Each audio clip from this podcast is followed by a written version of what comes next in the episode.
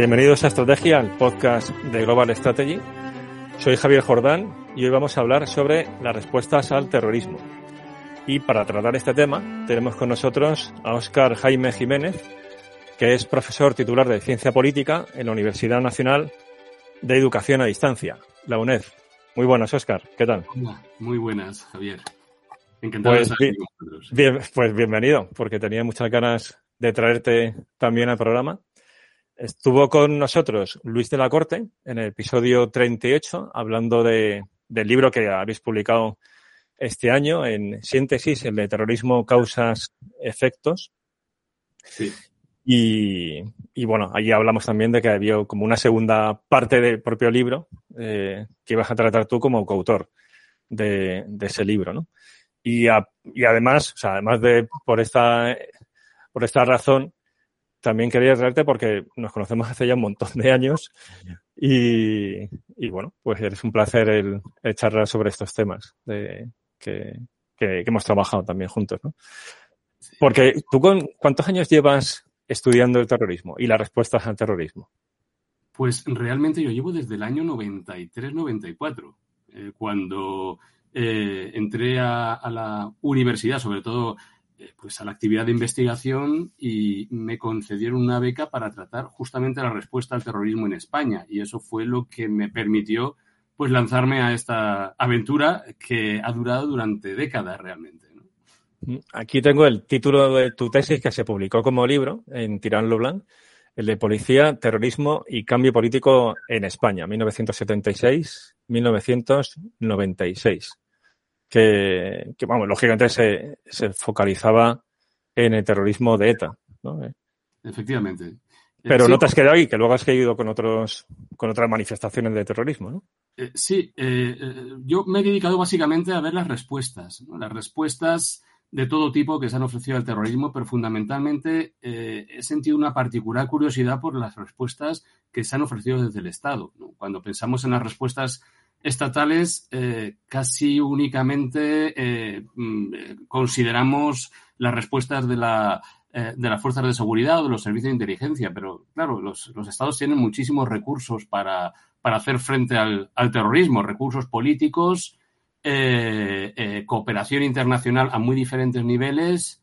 Em, cada vez más han intervenido, han ido interviniendo también las Fuerzas Armadas y, claro, eh, esa, esa, gama de respuestas y de capacidad también por generar respuestas en otros ámbitos, como en el ámbito de lo social, pues me ha llamado muchísimo la atención. Aunque eh, sí es cierto que me he dedicado fundamentalmente al área policial y de inteligencia.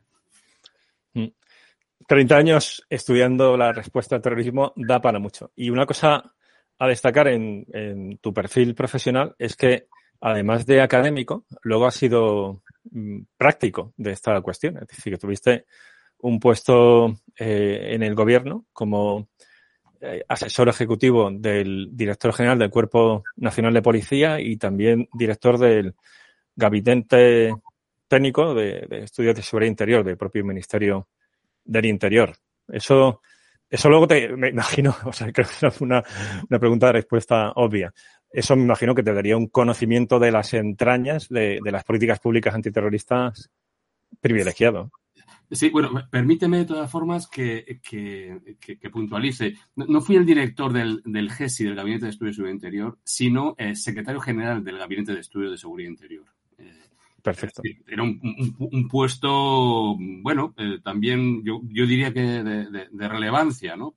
Eh, y, cierto, em, eso me permitió eh, eh, fundamentalmente ver un poco, sobre todo en mi primera etapa en la que fui asesor ejecutivo, eh, un poco las tripas de, de cómo funcionaba eh, el Ministerio del Interior en el, en el, ámbito de la lucha contra el terrorismo, ¿no? que es una estructura muy compleja eh, y sobre todo en un país como el nuestro, donde existen distintas administraciones. En muchas ocasiones eh, daba la impresión de que eh, era más complejo, estoy exagerando un poco, obviamente, pero era más complejo lidiar con otras administraciones que, que hacer frente a, los problemas de seguridad pública. Pero efectivamente, he de reconocer que eso, sobre todo los que veníamos de la academia, nos permitió por primera vez asomarnos a un mundo que hasta ese momento había permanecido bastante invisible. Yo diría que éramos de la primera generación de académicos que eh, tuvo la suerte de entrar directamente, o mejor dicho, que se contara con nosotros para desarrollar una actividad interpretativa de análisis e investigación en el ámbito de, eh, interior. Y eso permitió, por un lado, eh, yo creo que sensibilizar a la policía de que era necesario, evidentemente, contar con un análisis externo en este sentido. Ellos habían centrado fundamentalmente en lo, en lo urgente y lo importante que muchas veces, sobre todo lo importante considerado como estratégico, no había sido tomado en consideración. Pues bien, nosotros un poco pusimos el acento en esa visión, en esa visión más estratégica y, prospectiva en muchas ocasiones también. Y por otro lado, eh, nosotros mismos también fuimos influidos por la eh, pues, eh, por, lo que se hacía y la manera en cómo se trabajaba en el, en el ministerio. ¿En qué sentido? Pues básicamente a la hora de, enfrentarnos a, una realidad clara que se alejaba de los planteamientos teóricos. Es decir, hay que dar solución a los problemas y no quedarse evidentemente en la teoría. Y eso a nosotros nos permitió un choque con la realidad, o nos, impulsó ¿no? a ver la realidad de una manera distinta y sin duda yo creo que hubo ahí un, pues una, retroalimentación muy interesante. ¿no? De hecho, yo creo que desde esa etapa eh, se mantuvo ya de manera permanente una colaboración constante entre eh, eh, ambos mundos, ¿no? el de la el Ministerio Interior en el ámbito de la lucha contra el terrorismo y eh, aquellos que estamos después ya nos quedamos en la universidad trabajando en estos temas. Si te parece, empezamos por, por esta cuestión, o sea, la cuestión de, de las políticas antiterroristas, que si miramos la literatura académica de, de estudios de, terrorismo, parece que son el hermano pequeño, ¿no? O sea, la mayor parte de la atención se la lleva el propio problema, o sea, el terrorismo, pero luego las, respuestas al terrorismo parece que ocupan un lugar secundario. ¿Eso a qué lo atribuyes? Sí, Javier, tienes toda la razón. Eh, eh, básicamente yo creo que hay, varios, eh, varios factores.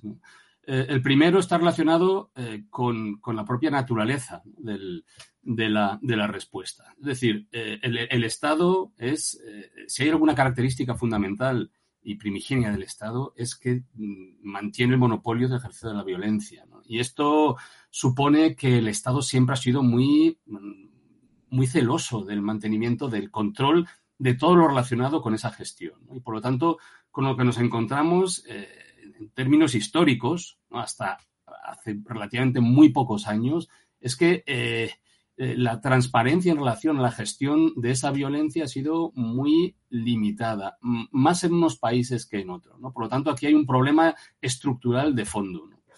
Luego hay otro factor, yo creo que también importante, y es que desde la Segunda Guerra Mundial lo que se ha intentado resaltar eh, en nuestras sociedades, sobre todo sociedades democráticas, han sido todos esos valores que tenían que ver pues, con el consenso, con la convergencia, con los acuerdos, bueno, con los valores democráticos eh, básicos. Y el dinero y los recursos y los investigadores se han dedicado a trabajar ese área, digamos, de la gobernanza o de la gestión de lo público. Eh, y se ha eh, puesto o se ha situado en un segundo lugar todo lo relacionado con esa dimensión también que es importante en el Estado, que es fundamental, que es la gestión, básicamente, de la fuerza a la hora de, eh, gestionar las sociedades, de eh, eh, imposición de la paz social cuando es necesario. Y, por eso pues, nos encontramos realmente durante todo el periodo democrático, después de la Segunda Guerra Mundial en toda Europa, con una falta de estudios sobre lo que es el uso de la fuerza, lo que es la lógica del funcionamiento policial y lógicamente también eso ha tenido su traducción en un descuido en todo lo relacionado eh, con las eh, con, la eh, con la actividad con la lucha contra, contra el terrorismo esto en el ámbito policial está muy presente prácticamente el dinero que se ha dedicado a la investigación en el ámbito policial todo relacionado con la ciencia forense pues es que son investigaciones que se han iniciado en los últimos 30 años. justamente ayer salía en prensa una noticia muy interesante y es que el primer curso de ciencia forense en España es de 1978. ¿eh? Y esto no es exactamente una excepción en el caso español. Es decir, al tema policial se ha dedicado bastante poca atención en general y en particular como derivado de esa poca atención en general, pues eh, han sido también paganos los que se han dedicado al tema de la, investigación de la lucha contra el terrorismo. Y por otro lado, también yo creo que hay otro factor importante y es que eh, los que se han dedicado a la lucha, perdón, a, la investigación sobre terrorismo han sido sociólogos, politólogos en general, que han centrado más su atención en, en, el fenómeno terrorista en eh, las condiciones que propician su emergencia y también eh, pues cómo, eh, cómo, internamente se articulan. Los expertos en seguridad han aparecido relativamente hace relativamente pocos años y eso evidentemente pues, pues ofrece este panorama de, ausencia de estudios en, temas de, contraterrorismo. Y lo mismo sucede también con el tema de la, de la financiación del terrorismo es únicamente desde hace muy pocas décadas cuando los economistas le prestan atención al tema, cuando era un tema realmente fundamental. Y en el caso español tenemos un problema todavía peor, y es que aquí, desde la transición, se ha procurado eh, evitar el, el debate público en relación al terrorismo, y eso, pues, si en general no ha habido debate público, no ha habido investigación, al menos así fue durante prácticamente eh, tres décadas, ¿no? Desde el final del franquismo hasta los años, hasta los años 90, pues si no ha habido investigación sobre temas de terrorismo, mucho menos sobre temas de eh, contraterrorismo. Así que toda esa, esa confluencia de, factores eh, ha hecho que realmente nos encontremos pues, con que hay bastante poco, mm, mm, poco trabajo. Es un área realmente que se ha trabajado bastante poco, al menos hasta el momento. Y entrando ya en una, una cuestión más allá de, de, los estudios de esa respuesta al terrorismo, entrando ya en, eh, en el contenido ¿no? de, de, esos estudios, yo creo que la pregunta ahí nuclear sería mm, cómo lograr que el terrorismo termine, o sea, cómo acabar con el terrorismo, ¿no? que es el objetivo de, de esa respuesta estatal contra, contra dicho problema de, de seguridad. Entonces, esta es una, una pregunta que, que quizás eh, si la asociamos al terrorismo yihadista, pues parece que no termina. El terrorismo de ETA, por desgracia, ha sido de los más longevos de la historia. O sea, pocos grupos terroristas han estado décadas, como, como estuvo ETA. Pero si vemos la, con una perspectiva general el fenómeno terrorista, lo cierto es que los grupos terroristas suelen durar muchas veces pocos años. Entonces, ¿cómo se logra esa, esa finalización del, terrorismo. ¿Son efectivas las políticas antiterroristas o simplemente son dinámicas internas dentro del propio grupo que le llevan a, disolverse, a, pasar al ámbito de la participación política ya convencional, normal? Mm. Mm. ¿Cuál es ese diagnóstico ¿no? al fin del terrorismo? Sí, bueno, en primer lugar tenemos que reconocer que cada caso es muy particular. Eso en primer lugar, es decir, cuando analizamos una organización terrorista, eh, cuál es su emergencia, su, eh, las razones que permiten su, mantenimiento y su final, tenemos que marcarlo siempre en, un espacio y un eh, tiempo muy, muy concreto. Por eso no valen explicaciones genéricas. Siempre, además, hay varias causas que, sobre todo cuando hablamos de final del terrorismo, están muy, muy presentes y que tienen que ver pues, pues con con las propias la cohesión interna de la organización terrorista, ¿no? las, eh, cómo se articulan internamente sus, sus redes, cuáles son los, eh, los perfiles de sus, de sus líderes, con qué recursos económicos y recursos humanos cuentan. Hay otros factores que también hay que tener muy en cuenta, como es, eh, bueno, qué relación tienen con la población y sobre todo con la población de referencia, esa población que les, que les apoya pero también con esa población en general que puede mostrar otro tipo de actitudes, ¿no? Y que puede ir desde, eh, desde un apoyo implícito y abstracto eh, eh, a, a, una, a, unos niveles elevados de indiferencia, a una, a una hostilidad clara, ¿no? También tenemos que tener muy en cuenta lo que son las respuestas que se ofrecen desde el Estado, ¿no? La propia cohesión estatal la determinación del Estado por hacer frente al fenómeno terrorista. Que siempre podemos pensar que eh, hay una actitud por lo general, eh, claramente eh, en contra de los estados frente al terrorismo, pero esto hay que matizarlo dependiendo de los, de los casos. Y también hay que tener muy en cuenta cuál es el, el, el, contexto internacional, que puede mm, estar apoyando a algunos países en concreto una actividad terrorista en un determinado contexto. E, e, estos factores realmente son muy, eh, muy, muy importantes, ¿no? hay que tenerlos muy, eh, muy en cuenta. Eh, si yo mm, tuviera que, que, digamos, establecer algunos, algunos elementos ¿no? que nos pueden dar alguna clave en este sentido, básicamente pensaría que, el, terrorismo pues puede, puede evolucionar eh, en, tres líneas ¿no? más, eh, más claras. ¿no? Es decir, puede ser que el terrorismo, por un lado, eh, consiga una victoria estratégica indiscutible.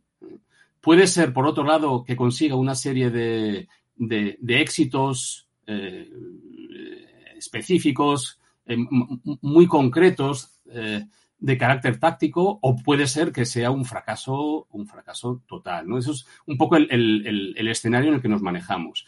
Si, si, vamos al final porque había una victoria eh, absoluta y, una, victoria estratégica total, ahí mm, tenemos que reconocer que son eh, una minoría de casos. ¿eh? Son casos realmente excepcionales.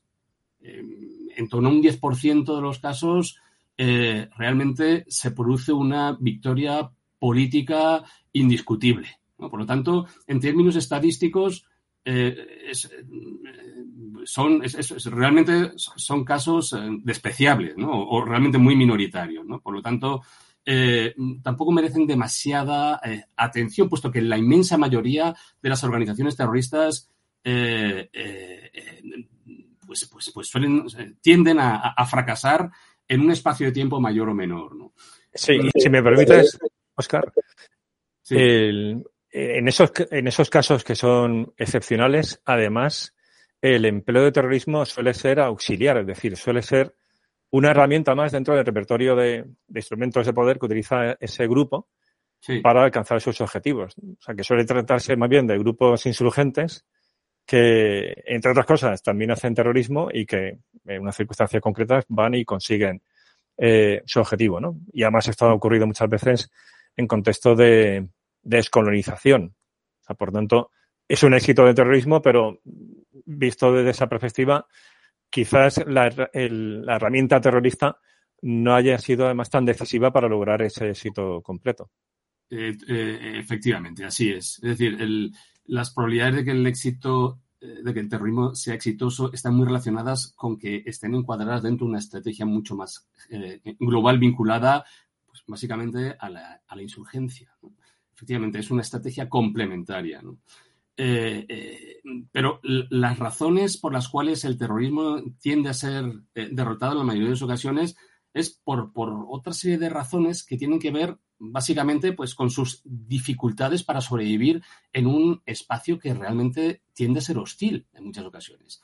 Suelen ser organizaciones de pequeño tamaño eh, que eh, eh, padecen una escasez estructural de recursos, lo cual les impide, evidentemente, pues asentarse. no tenemos que olvidar que la inmensa mayoría de las organizaciones terroristas duran menos de un año tiene una existencia muy corta. Nosotros siempre estamos pensando en las mismas organizaciones, pero eh, es que estamos hablando de miles de organizaciones que ciertos estudios han estudiado con, con eh, eh, ciertos centros de investigación se han estudiado con mucho, con mucho detalle y con lo que nos encontramos es que esos, esas miles de organizaciones terroristas han durado realmente muy poco tiempo.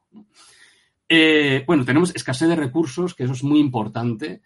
Una eficacia de la respuesta policial antiterrorista, que evidentemente como parte del Estado esas respuestas policiales cuentan con recursos que eh, se van incrementando conforme esa amenaza terrorista sigue, sigue perdurando. Por lo tanto, eh, el, Estado, eh, con esos recursos, es capaz, incluso cometiendo errores una y otra vez, es capaz de, estar ahí muy, muy presente. No olvidemos que el Estado, en este sentido, eh, eh, siempre va a mm, disfrutar de una posición hegemónica en todos los niveles. Por lo tanto, si comete errores, da igual. y puede incluso cometer los mismos errores como sucedió en la lucha contra el terrorismo en España. al final, al final va a desarrollar un aprendizaje que le va a permitir eh, ser eficaz contra el terrorismo, al margen de los recursos que haya empleado. Es una organización terrorista, no se lo puede, no se puede permitir. Otra cuestión muy interesante es que, eh, eh, por lo general, si observamos el funcionamiento de las organizaciones terroristas, lo que se produce muchas veces es una acumulación de errores.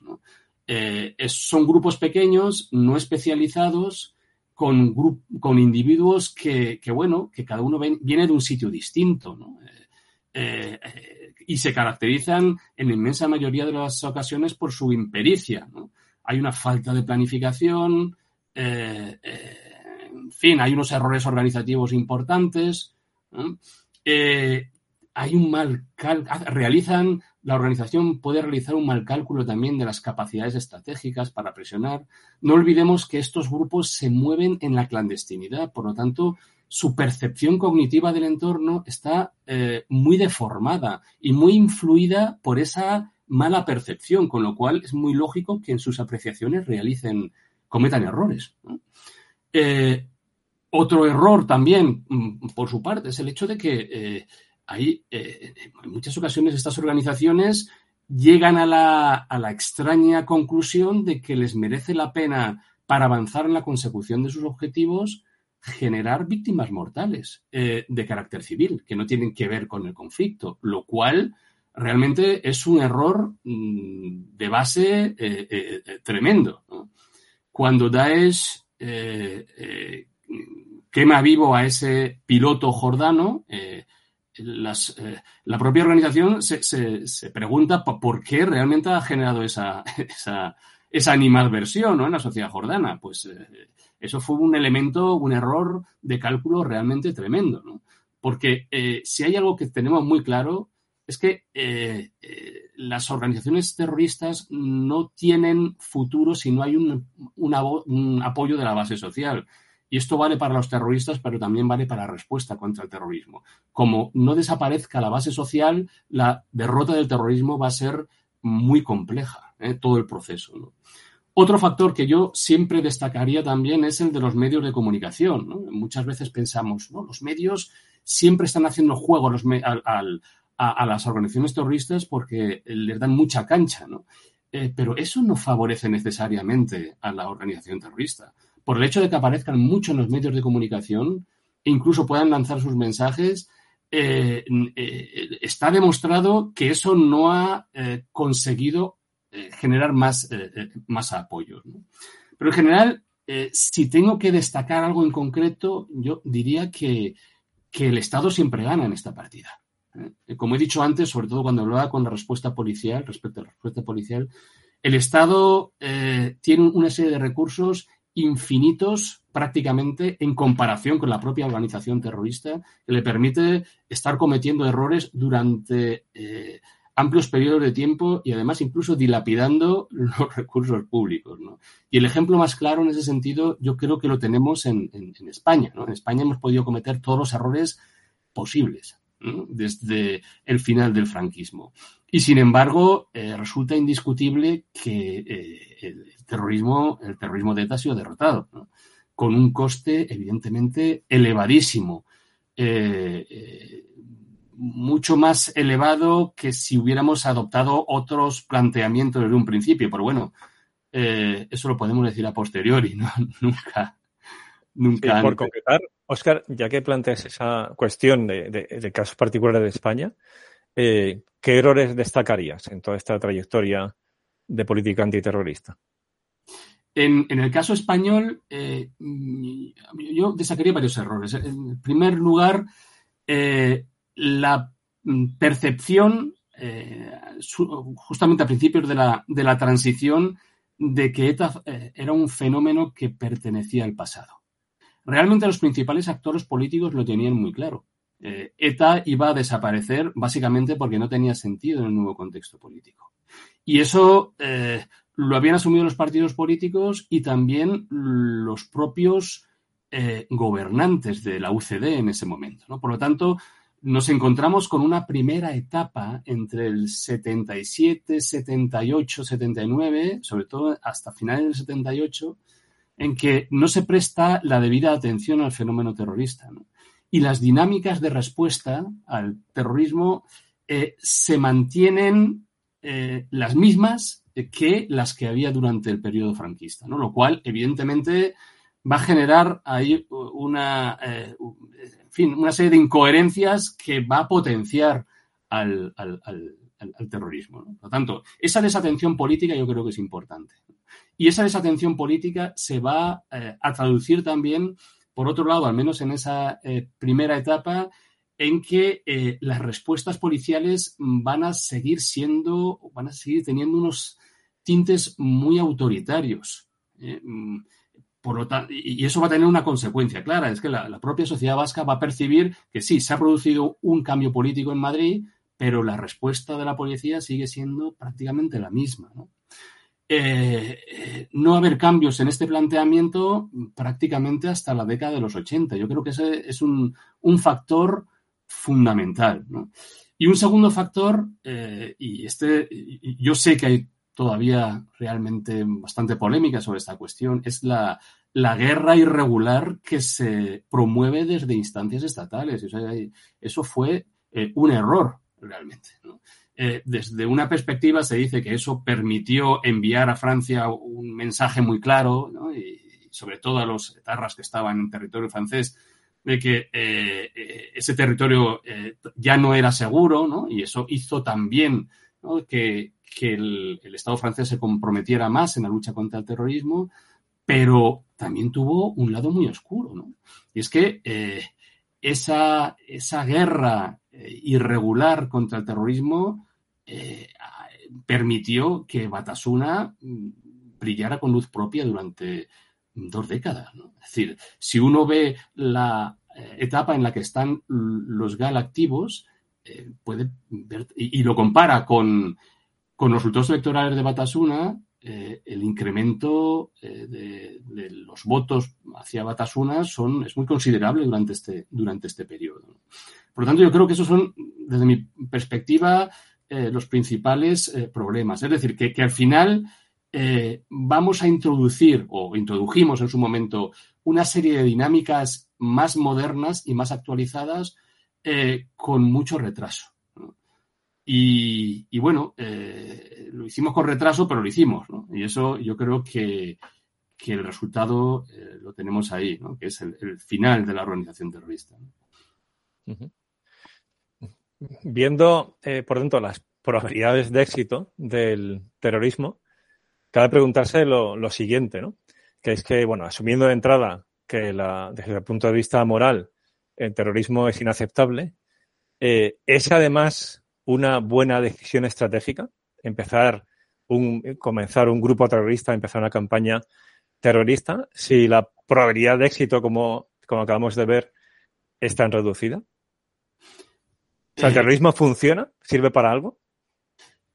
El, terrorismo, eh, vamos a ver, tenemos que ver, el, terrorismo funciona o resulta útil depende de desde qué perspectiva los, lo, lo, podamos analizar, ¿no? Porque eh, evidentemente, los, ese 10% eh, que, ha vencido eh, lo considerarán positivo.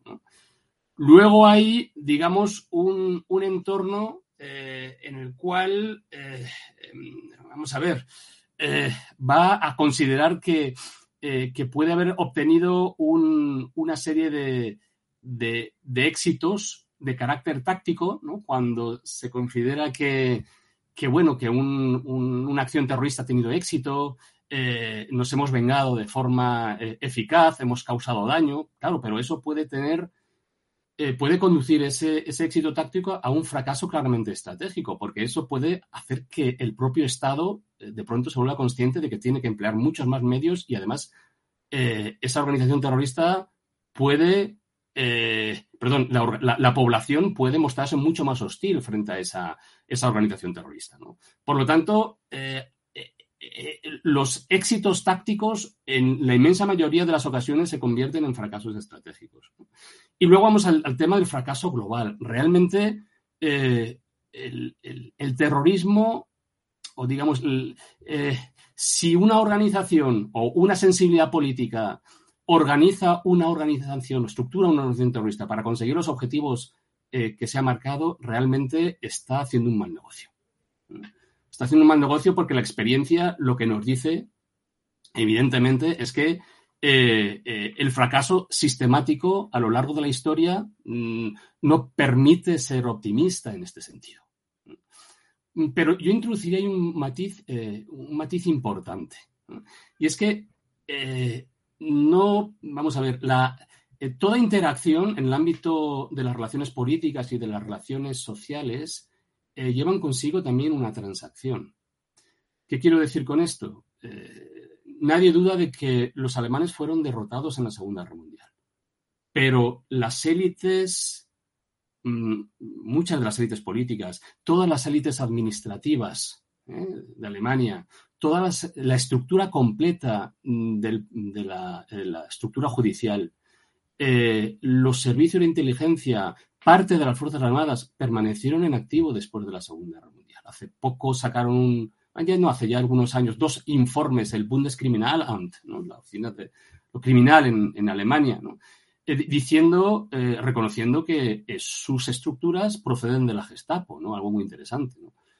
Eh, y lo mismo sucede en Japón, ¿no? En Japón todavía resulta más hiriente el caso, Porque al fin y al cabo, eh, eh, Japón pierde la guerra, pero la estructura política, con el emperador Hirohito al frente, permanece en su puesto, ¿no? ¿Qué quiero decir con esto? Pues que evidentemente una estructura puede salir derrotada, pero sus élites no necesariamente. Y eso lo podemos ver en algunas organizaciones terroristas. ¿eh? Es decir, la organización terrorista sale derrotada, pero esos elementos que se encuentran dentro han sabido, de alguna forma, resituarse, reposicionarse en términos políticos e integrarse en el sistema. Y eso eh, sucede, eh, pues según algunos estudios, prácticamente en el 43% de los, de los casos. Las organizaciones transformadas, reformateadas, eh, se integran en el juego político. Obviamente eh, son sombra de lo que fueron y no tienen nada que ver con el pasado, pero, eh, pero siguen estando muy, muy presentes. Y eso es una cuestión que tenemos que tener muy en cuenta cuando estudiamos cuál es el final de las organizaciones terroristas. Entonces, me surge otra pregunta, que es, ciertamente el Estado final logra la victoria frente al terrorismo en esa eh, inmensa mayoría de los casos. Pero por lo que acabas de comentar, al final tiene matices. Es decir, eh, esa victoria tiene unos costes eh, muy elevados porque mientras tanto el terrorismo hace mucho daño. En primer lugar, evidentemente, a las víctimas directas y, a sus familias, pero también al conjunto de la sociedad. Por lo tanto, la pregunta sería, ¿qué efectos políticos y sociales tiene el terrorismo? Sí, bueno, eh, eh, también hay que reconocer que eso eh, depende mucho de los contextos. Lo que está claro es que la presencia del, terrorismo perturba de una manera estructural el, escenario político y social de cualquier, de cualquier entorno.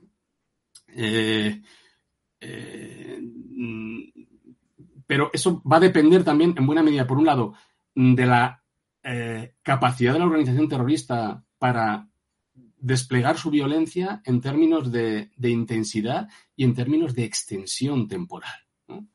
Lo que resulta eh, claro es que podemos establecer, en función de nuestros conocimientos, eh, cierta distinción entre lo que es el, terrorismo nacionalista y el terrorismo de carácter ideológico revolucionario en cuanto a su impacto sobre la sociedad los terrorismos de carácter nacionalista en general suelen, digo en general, hay casos en los que eso no sucede, pero en general suelen tener eh, una mayor penetración en la sociedad. Es decir, suele eh, existir una población de referencia y de apoyo que suele que, prestar o generar una serie de recursos recursos humanos y recursos económicos que permiten el sostenimiento o contribuyan al sostenimiento de la organización.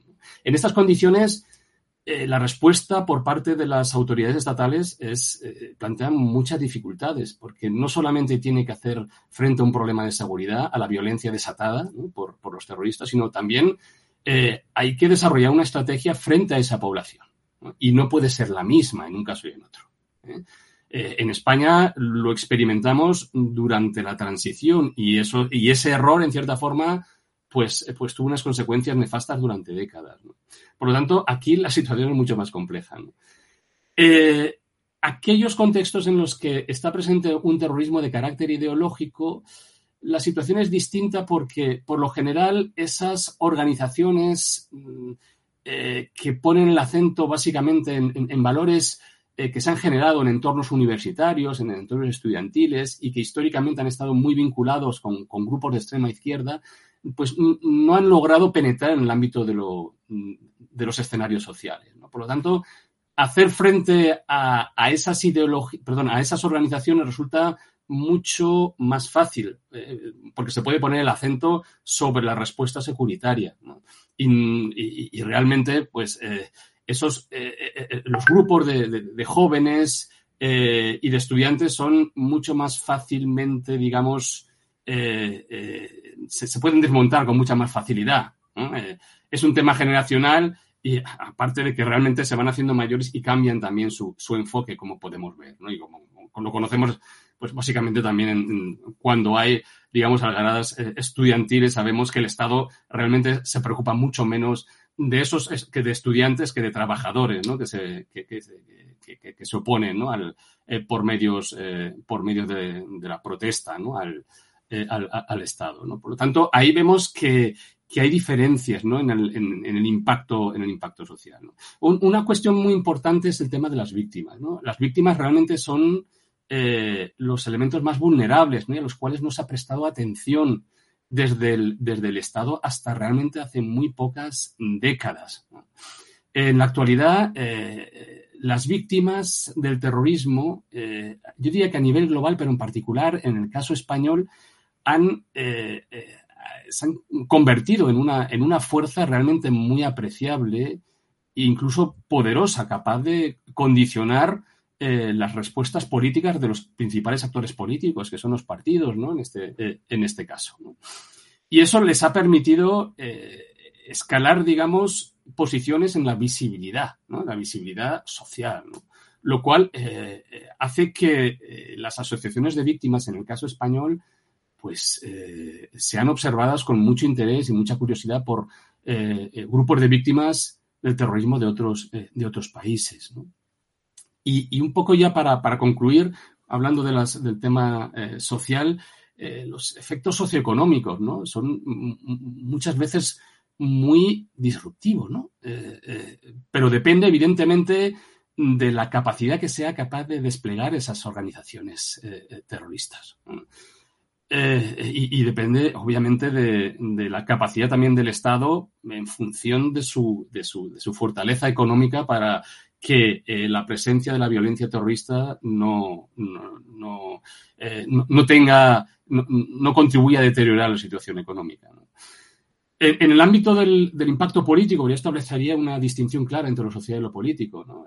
Eh, lo cierto es que hay que reconocer que al margen de lo que puedan decir los medios de comunicación y, los políticos, que lógicamente pues, son parte interesada, el impacto del terrorismo suele ser bastante, bastante importante. Por poneros un ejemplo, entre 1982 y el año 2003 eh, mm, eh, se estuvieron 11 campañas de ataques terroristas suicidas, en las cuales se reconocía que, en seis, que seis de esas campañas tuvieron unos efectos políticos realmente muy importantes sobre, eh, sobre el escenario en el que actuaban. Por lo tanto, hay que reconocer que el impacto es, es eh, en muchas ocasiones pues, muy, muy relevante. Y como hablábamos antes, eh, ese impacto es mayor cuando el terrorismo se, digamos, se combina dentro de una estrategia más amplia de carácter insurgente, cuando se mezcla con, eh, mm,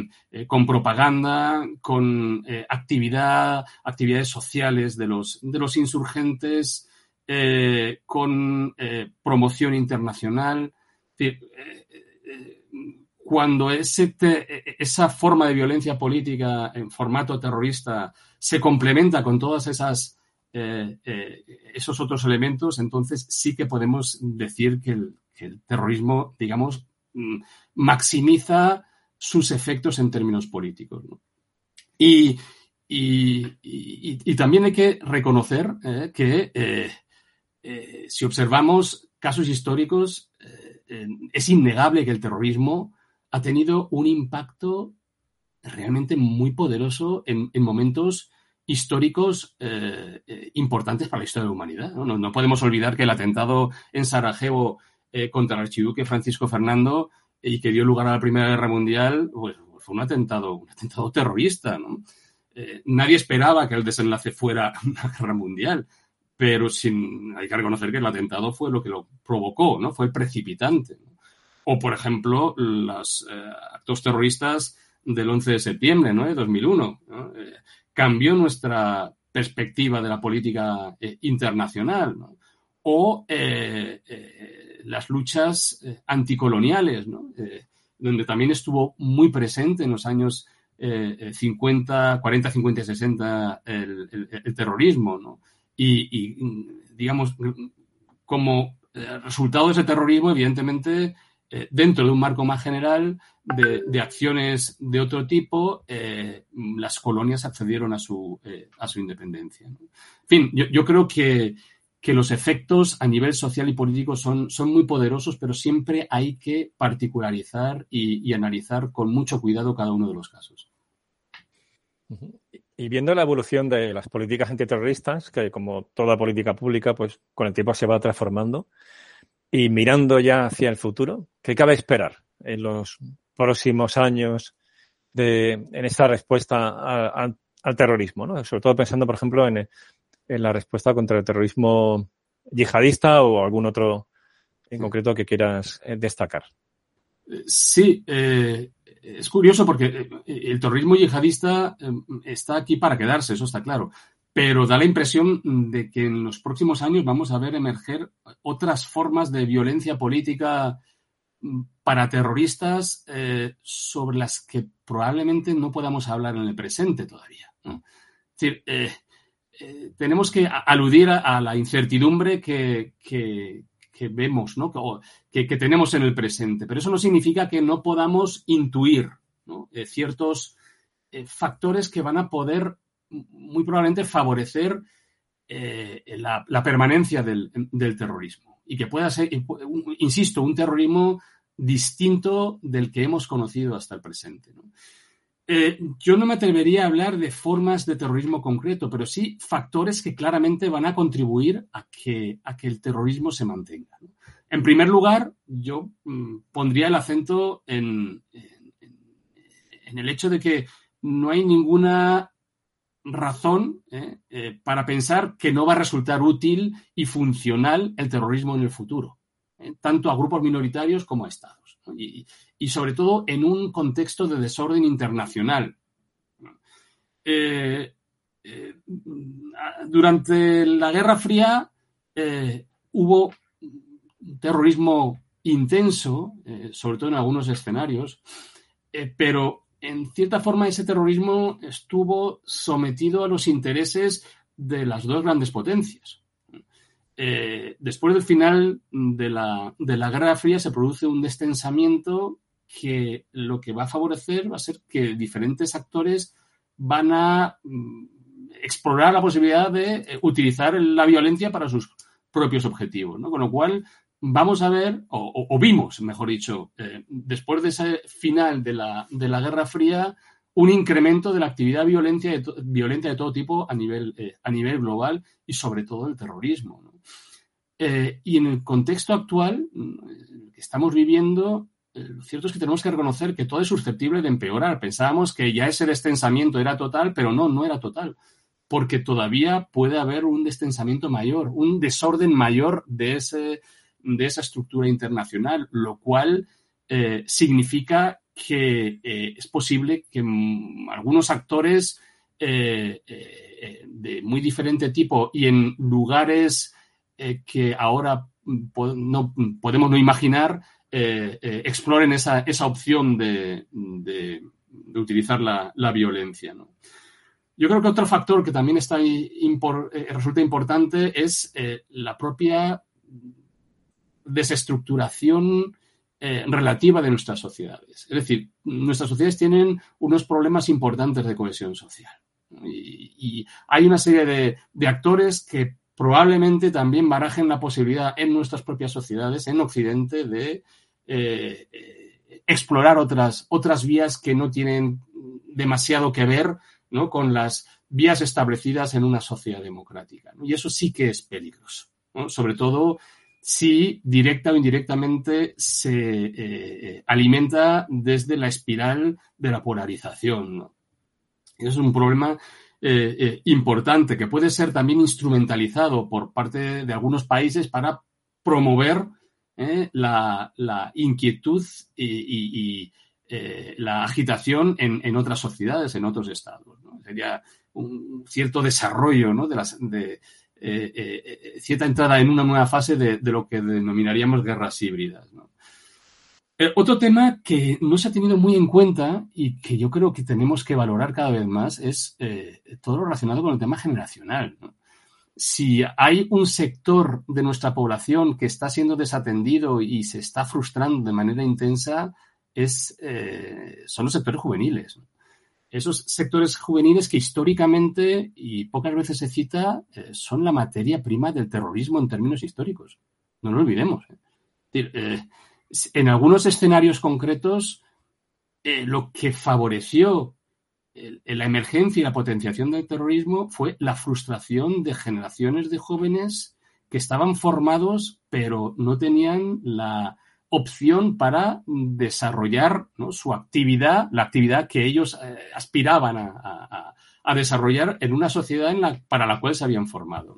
Eso en América Latina eh, lo, hemos visto con, no voy a decir con frecuencia, pero sí hay algunos casos bastante significativos. ¿no? Mm, el caso, por ejemplo, de, Sendero Luminoso en, el Perú, eh, gran parte de los eh, jóvenes de la primera jornada de la organización proceden de universidades donde, pues evidentemente, se habían formado, pero al terminar sus estudios, pues vieron que, en fin, que había que generar un mundo nuevo, ¿no? Y esta visión maoísta de la construcción de la nueva sociedad resultaba realmente muy, muy atractivo. Por lo tanto, yo esta, esta cuestión la, la, tendría también ahí muy presente.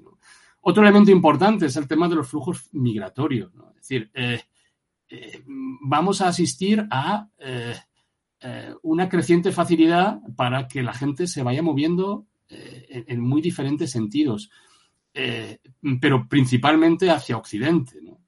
Esto que puede resultar quizá un poco problemático, ¿no? porque de los flujos migratorios puede asociarse cuando se asocia flujo migratorio y se vincula al tema de terrorismo, pues siempre hay gente que, es un poco susceptible en este tema. Pero eh, si eh, observamos qué sucedió en el siglo XIX, eh, la capacidad de expansión del terrorismo internacional en la segunda mitad del siglo XIX fue gracias a la existencia de los ferrocarriles. el ferrocarril facilitó el flujo de personas y el flujo de ideas también. Es decir, pues, si pensamos en, la actividad anarquista en, en, el mundo en el siglo XIX, tenemos que tener en cuenta que muchos de los terroristas que actuaban en cada uno de los escenarios pertenecían a otros países. Y hay casos en ese sentido eh, sorprendentes. Por lo tanto, el tema del, del, eh, movimiento de población, eh, la facilidad que, con la que se va a desplazar la gente, eh, sobre todo en, esos flujos quizá migratorios no muy controlados, yo creo que ahí mm, deberían ser controlados con la intención, evidentemente, de, tener un mayor control sobre esos potenciales terroristas. Eso lo hemos visto, perdón, Oscar, por meter un un caso concreto, a ver si coincidís también con ello, con el flujo de combatientes extranjeros eh, para unirse al Daesh hace 6, 7 años, que se vio favorecido en buena medida por, por los vuelos baratos. O sea, la facilidad de desplazarse a Turquía y luego ya una vez ahí, eh, entrar por redes clandestinas en Siria e Irak. Sí, sin duda, sin duda. Ese es un ejemplo, yo creo que paradigmático. Pero yo me estoy refiriendo más a, esos flujos migratorios eh, descontrolados. ¿no? Eh, los cuales, obviamente, como descontrolados que son, resulta muy difícil en muchas ocasiones de detectar y de conocer quiénes son los que, evidentemente, eh, eh, desembarcan en las, en, las, costas del sur de, eh, Europa. insisto, yo sé que es, es un tema políticamente muy, muy problemático, pero no hay que perderlo de vista porque, aunque no se han producido muchos casos, sí que hay algunos que son bastante eh, significativos y nos pueden anticipar un poco por dónde pueden, puede ir este problema en el futuro. Bueno, el, tema de la innovación tecnológica, eh, yo creo que eh, lo estamos viendo en la actualidad. hay dos cuestiones que preocupan particularmente y es la facilidad para fabricar armas, evidentemente con esas impresoras 3D, que, ya, ya, se han fabricado algunas armas con las que se han cometido algunos, algunos delitos, fundamentalmente en el ámbito no, de la violencia política, sino de la delincuencia común, pero evidentemente, eh, en fin, este es un, un, riesgo que está ahí muy presente, y luego todo lo relacionado con la tecnología de los drones. Pero, eh, en fin, e, e, esto solamente es un, son eh, cuestiones que podemos ver en el presente, pero muy probablemente en muy pocos años veamos elementos tecnológicos eh, que van a poder ser instrumentalizados eh, por los terroristas y que en la actualidad todavía no somos capaces de, visualizar. Y por último, ya para, concluir y que yo también destacaría, aunque es un elemento intangible, es el know-how eh, acumulado por parte de las organizaciones terroristas a lo largo de más de 150 años. No hace falta que las organizaciones terroristas estén en sintonía ideológica para eh, aprovechar las experiencias. Y eso lo hemos visto. ¿eh? En campos de entrenamiento en Afganistán se han descubierto manuales de terroristas alemanes de la segunda mitad del siglo XIX. Eh, en fin, estaban allí por algo. Esa transmisión del conocimiento se, se, ha producido, se está produciendo y probablemente en el futuro se, producirá también. El hecho de que eh, eh, las eh, organizaciones yihadistas se hayan articulado de determinada manera, ¿no? mucho más flexibles, desestructuradas, frente a ese terrorismo de los años 70 y 80 en Europa, marcado por ese, esas estructuras jerárquicas en formato de células ¿no? basadas en, en una articulación rígidamente organizada de carácter vertical. Evidentemente, los yihadistas aprendieron de esas estructuras para no cometer los mismos errores. Yo creo que básicamente eso es lo que vamos a tener que tener en cuenta en el, futuro. Fantástico. Pues eh, muchas gracias, Oscar, porque hay mucho contenido y además con riqueza de matices en todo mm. lo que nos has contado. Has, hecho ese esfuerzo, ¿no? Por ver eh, las distintas eh, caras, ¿no? De, del fenómeno. O sea, siempre es un placer hablar contigo porque es muy interesante la, conversación y este episodio, pues, no iba a ser menos. Así que un, un, millón de gracias. La verdad es que fantástico tenerte con nosotros. Gracias a ti, Javier. Ha sido un placer estar con, contigo y todos los eh, oyentes. Y, en fin, eh, estoy también a tu disposición para cualquier cuestión. Por supuesto, si, o sea, si te parece, porque tratas más temas aparte de, de las políticas antiterroristas. También tratas otras cuestiones relacionadas con políticas de seguridad que tienen buen encaje. Sí. en el podcast, así que si te parece, esta es tu casa. Te tenemos por aquí cuando quieras. Muchísimas gracias, Javier. Pues muchas gracias. Un abrazo, Oscar. Un abrazo.